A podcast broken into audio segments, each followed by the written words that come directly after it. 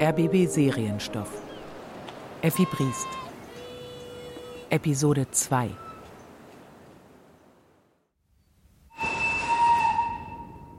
Innstetten war schon am folgenden Tag wieder abgereist, nachdem er versprochen, jeden Tag schreiben zu. Ja, das musst du. Und er schrieb wirklich jeden Tag. Was für Effi aber den Empfang seiner Briefe ganz besonders angenehm machte, war der Umstand, dass er allwöchentlich nur einmal einen Antwortbrief erwartete. Den erhielt er denn auch, voll reizend nichtigen und ihn jedes Mal entzückenden Inhalts. Was es von ernsteren Dingen zu besprechen gab, das verhandelte Frau von Briest mit ihrem Schwiegersohn. Festsetzung wegen der Hochzeit, Ausstattung und Wirtschaftseinrichtungsfragen. Schließlich, als Frau von Briest über all diese Dinge genug unterrichtet war, wurde eine Reise nach Berlin beschlossen. Um den Trousseau für Prinzessin Effi zusammenzukaufen. Effi freute sich sehr auf den Aufenthalt in Berlin im Hotel du Nord. Vater hatte darin eingewilligt. Was es kostet, kann ja von der Ausstattung abgezogen werden. Innstetten hat ohnehin alles. Effi hatte dem Vater ohne jede Sorge darum, ob er es scherz oder ernsthaft gemeint hatte, freudig zugestimmt und beschäftigte sich in ihren Gedanken viel, viel mehr mit dem Eindruck, den sie beide, Mutter und Tochter, bei ihrem Erscheinen an der Table d'hôte machen würden, als mit den Firmen, die für die Einkäufe notiert worden waren. Und diesen ihren heiteren Fantasien entsprach denn auch ihre Haltung, als die große Berliner Woche nun wirklich da war. Vetter Briest, der die fliegenden Blätter hielt und über die besten Witze Buch führte, stellte sich den Damen für jede dienstfreie Stunde zur Verfügung, und so saßen sie denn mit ihm bei Kranzler am Eckfenster oder auch wohl im Café Bauer und fuhren in den Zoologischen Garten, um da die Giraffen zu sehen. Die sehen aus wie adlige alte Jungfern. Sie gingen in die Nationalgalerie, weil Vetter Briest seiner Cousine die Insel der Seligen zeigen wollte. Fräulein Cousine steht zwar auf dem Punkt, sich zu verheiraten, es ist aber doch vielleicht gut, die Insel der Seligen schon vorher kennengelernt zu haben. Es waren himmlische Tage für alle drei. Auch für den Vetter, der kleine Differenzen zwischen Mutter und Tochter immer rasch auszugleichen verstand. Denn daran war, wie das so geht, all die Zeit über kein Mangel. Aber sie traten glücklicherweise nie bei den Einkäufen auf. Ob man von einer Sache sechs oder drei Dutzender stand, Effi war mit allem einverstanden, und wenn dann auf dem Heimweg von dem Preis der eben eingekauften Gegenstände gesprochen wurde, verwechselte sie regelmäßig die Zahlen. Alle diese Dinge bedeuten Effi nicht viel. Effi ist anspruchslos. Sie lebt in ihren Vorstellungen und Träumen und die gelten ja mehr als eine Truhe voll Weißzeug. Das alles war auch richtig. Aber doch nur halb. An dem Besitz mehr oder weniger alltäglicher Dinge lag Effi nicht viel. Nur das Eleganteste gefiel ihr. Und wenn sie das Beste nicht haben könnte, so verzichtete sie auf das Zweitbeste, weil ihr dies Zweite nun nichts mehr bedeutete. Vetter Briest war am Bahnhof, als die Damen ihre Rückreise nach Hohenkremmen antraten. Kameraden, natürlich beste Tänzer, wird gar nicht angenommen. Mein erster großer Ball ist ja vielleicht auch mein letzter. Und ihr könnt auch mit dem Frühzug wieder zurück. Du kommst also zu meinem Polterabend. Der Vetter Also versprach alles und so trennte man sich.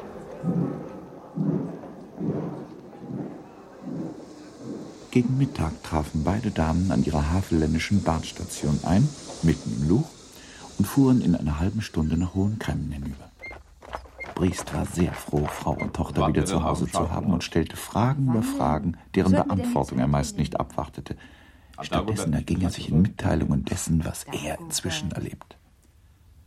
Ihr habt mir da vorhin von der Nationalgalerie gesprochen und von der Insel der Seligen. Ah, wir haben ja während ihr fort wart auch sowas gehabt. Was denn? Unser Inspektor Pink, die Gärtnersfrau. Ach du meine Güte. Natürlich habe ich Pink entlassen müssen. Übrigens ungerne. Es ist sehr fatal, dass solche Geschichten fast immer in die Erntezeit fallen. Und Pink war sonst ein ungewöhnlich tüchtiger Mann. Hier leider am unrechten Fleck. Als nach Tisch einzelne der hübschesten Einkäufe vor ihm ausgepackt und seiner Beurteilung unterbreitet wurden, verriet er viel Interesse, das selbst noch anhielt oder wenigstens nicht ganz hinstarb, als er die Rechnung überflog. Etwas teuer. Oder sagen wir lieber sehr teuer. Aber Aber es hat viel Schick. Viel Animierendes. Ich möchte sagen, wenn du mir solchen Koffer zu Weihnachten schenkst, so sind wir zu Ostern auch in Rom. Und machen nach 18 Jahren unsere Hochzeitsreise. Was meinst du, Luise? Wollen wir nachexerzieren? Spät kommt ihr, doch ihr kommt. Ende August war da, der Hochzeitstag rückte näher und man war unausgesetzt bei den Vorbereitungen zum Polterabend. Janke, getreu seiner Fritz-Reuter-Passion, hatte sich als etwas besonders Sinniges ausgedacht, Bertha und Hertha als Liening und Meaning auftreten zu lassen. Natürlich plattdeutsch. Nach der Leseprobe hörten sie von allen Beteiligten viel Freundliches darüber, mit Ausnahme von Effi. Effi hatte wenig Verlangen, in die Vorbereitungen und geplanten Überraschungen einzudringen. Sie ärgerte sich bloß über das beständige Tuscheln und Geheimtun der Freundinnen. Ich wollte, Sie hätten sich weniger wichtig und wären mehr für mich da. Nachher bleiben Sie doch bloß stecken und ich muss mich schämen, dass es meine Freundinnen sind. Es war ganz unverkennbar, dass sie sich um Polterabend und Hochzeit nicht allzu sehr kümmerte. Frau von Briest hatte so ihre Gedanken darüber, aber zu Sorgen kam es nicht, weil sich Effi, was doch ein gutes Zeichen war, ziemlich viel mit ihrer Zukunft beschäftigte, fantasiereich wie sie war. Ich hoffe, du hast nun alles, Effi. Wenn du aber noch Wünsche hast, dann musst du sie jetzt aussprechen. Möglichst in dieser Stunde noch. Papa hat den Raps vorteilhaft verkauft und ist ungewöhnlich guter Laune. Ungewöhnlich. Er ist immer in guter Laune. In ungewöhnlich guter Laune. Und die muss benutzt werden. Also. Eigentlich habe ich ja alles, was man braucht. Ich meine, was man hier braucht. Aber da mir es nun mal bestimmt ist, so nördlich zu kommen, da mir es nun mal so bestimmt ist, so hätte ich wohl gern einen Pelz gehabt. Aber Effi, Kind, ist doch leere Torheit. Kommst du nicht nach Petersburg oder Archangelsk? Nein. Aber ich bin auch auf dem Wege dahin. Auf dem Wege dahin, aber was heißt das? Wenn du von hier nach Nauen fährst, dann bist du auch auf dem Weg nach Russland. Aber wenn du es dir wünschst, sollst du einen Pelz haben.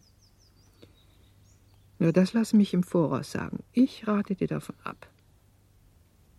Pelz ist für ältere Personen. Selbst deine alte Mama ist noch zu jung dafür.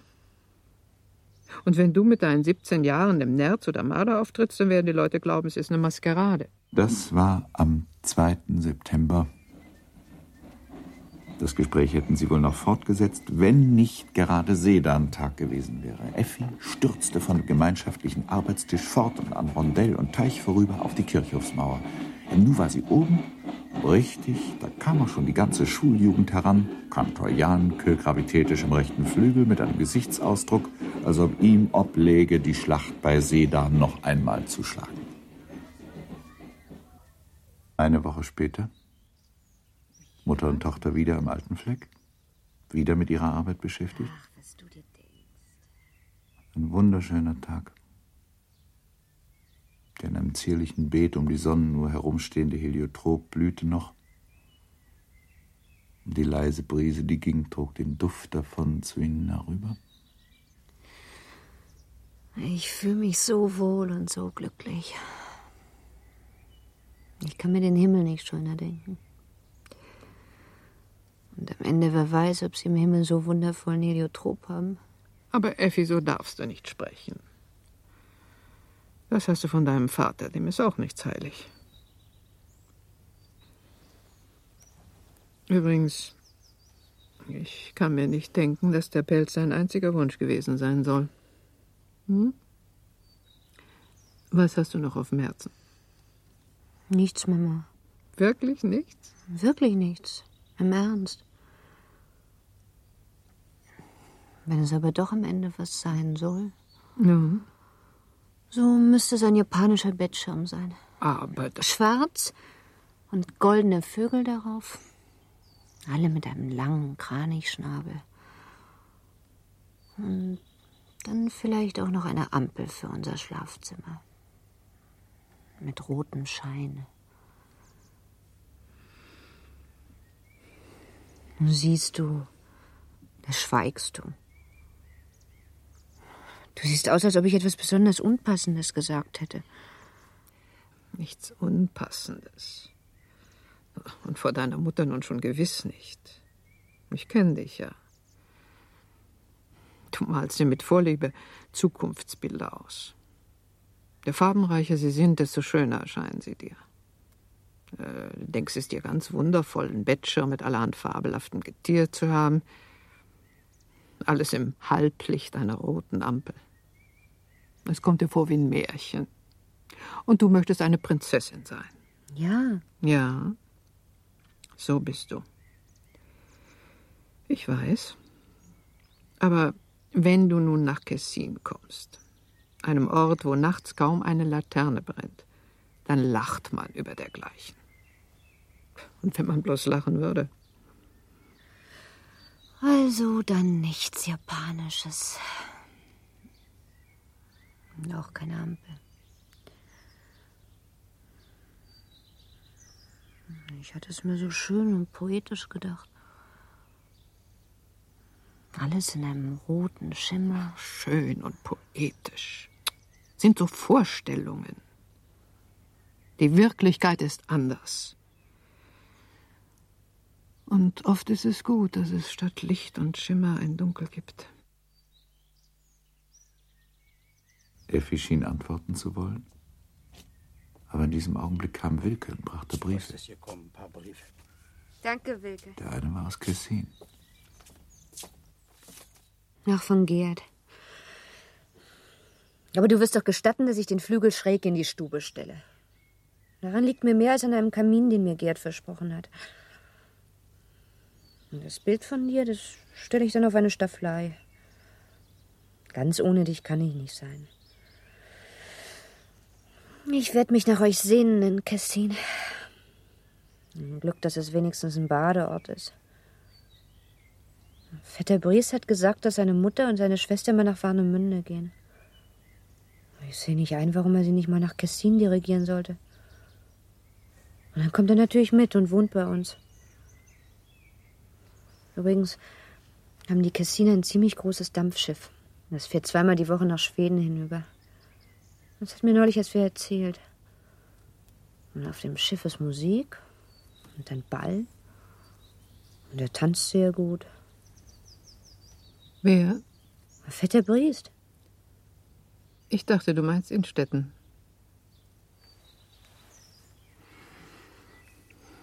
Was schreibt er denn eigentlich? Richtig, der Brief. Den hätte ich fast vergessen. Na, kein Wort. Du strahlst nicht und lachst nicht einmal. Ach, er schreibt doch immer so heiter, gar nicht väterlich weise. Das würde ich mir auch verbitten. Er hat sein Alter und ich habe meine Jugend. Da würde ich ihm sagen, überlege, was besser ist. Und dann würde er dir antworten, was du hast, ist das Bessere. Er weiß recht gut, was Jugend bedeutet. Er sagt sich das immer und stimmt sich auf das Jugendliche hin.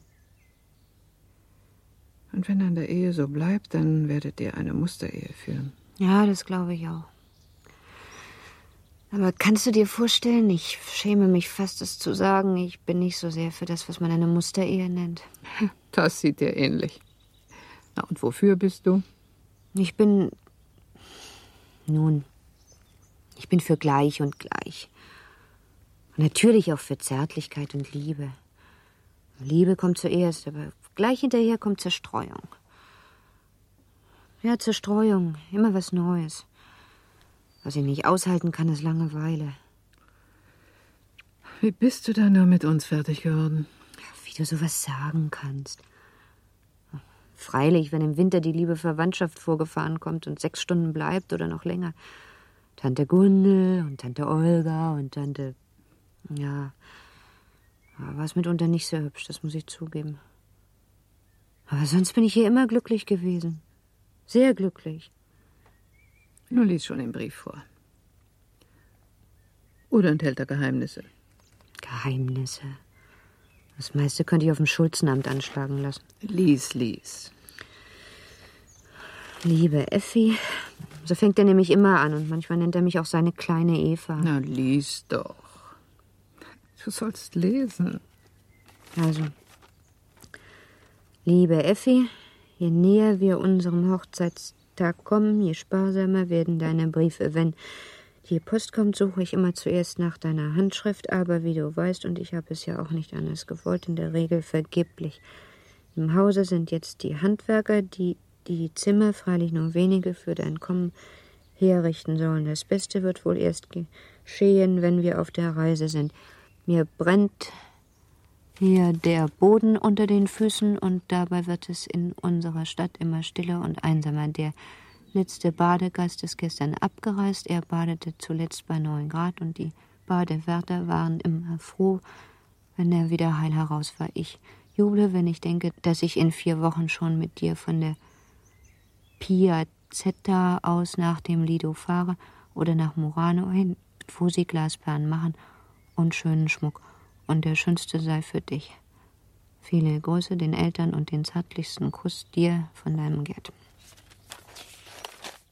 Das ist ein hübscher Brief. Und er hält in allem das richtige Maß. Ja. Das rechte Maß. Das hält er. Du wärst dir lieber, wenn der Brief nicht das richtige Maß halten würde? Willst du, dass er zärtlicher wäre? Vielleicht überschwänglich? Nein, nein, wahrhaftig nicht. Das will ich nicht. Es ist besser so. Ist besser so. Wie das nun wieder klingt.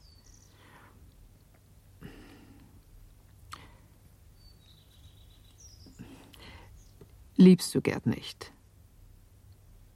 Noch ist es Zeit. Warum soll ich ihn denn nicht lieben? Ich liebe Hulda, ich liebe Bertha, ich liebe Hertha. Ich liebe auch den alten Niemeyer. Dass ich euch liebe, davon spreche ich gar nicht erst. Ich liebe alle, die es gut mit mir meinen. Und das tut Gerd auch. Natürlich auf seine Art. Er will mir Schmuck schenken in Venedig. Und er hat keine Ahnung, dass ich mir nichts aus Schmuck mache. Ich klettere lieber. Ich schaukle lieber. Und am liebsten immer in der Furcht, dass es irgendwo reißen oder brechen könnte. Den Kopf wird's ja nicht gleich kosten. Äh, liebst du deinen Vetter Briest eigentlich auch? Ja, sehr. Und hättest du ihn heiraten mögen? Heiraten. Um Gottes Willen nicht. Er ist ja noch ein halber Junge. Wo denkst du hin? Nun, das freut mich. Aber du hast doch noch was auf der Seele. Vielleicht. Sprich. Sieh, Mama. Dass Gerd älter ist als ich, das schadet nichts. Das ist vielleicht recht gut.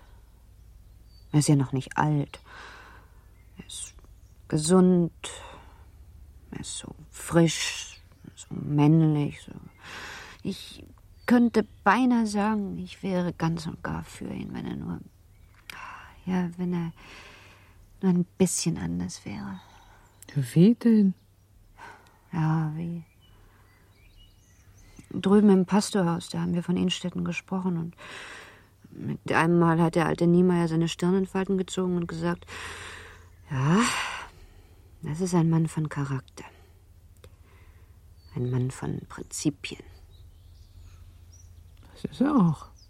Und ich glaube, Niemeyer hat nachher sogar gesagt, Gerd sei auch ein Mann von Grundsätzen. Das ist, glaube ich, noch etwas mehr. Und ich? Ich habe keine.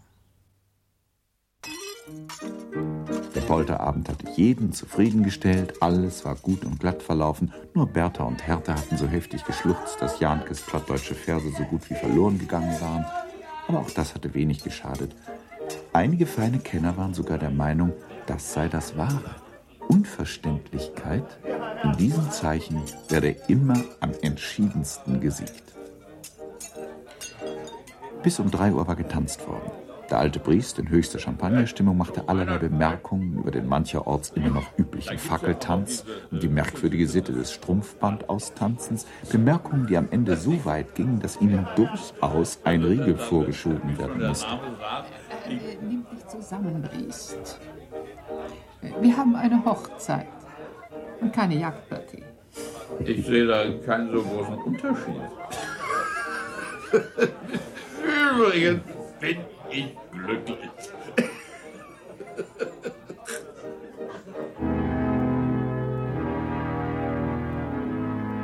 Auch der Hochzeitstag selbst war gut verlaufen. Nichts ist verborgen, was nicht offenbar wird. Niemeyer hatte verzüglich gesprochen. Und an den Tag und einer der alten Berliner Herren hatte sich auf dem Rückweg von der Kirche zum Hochzeitshaus dahin geäußert, es sei doch merkwürdig, wie reich gesät in einem Staat wie dem unsrigen die Talente seien. Ich sehe darin einen Triumph unserer Schulen.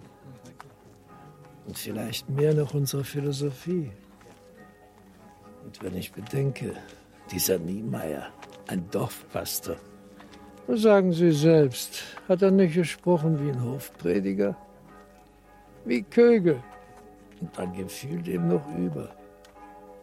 Kögel ist zu kalt. Freilich, ein Mann in seiner Stellung muss kalt sein. Woran scheitert man denn im Leben überhaupt? Immer nur an der Wärme.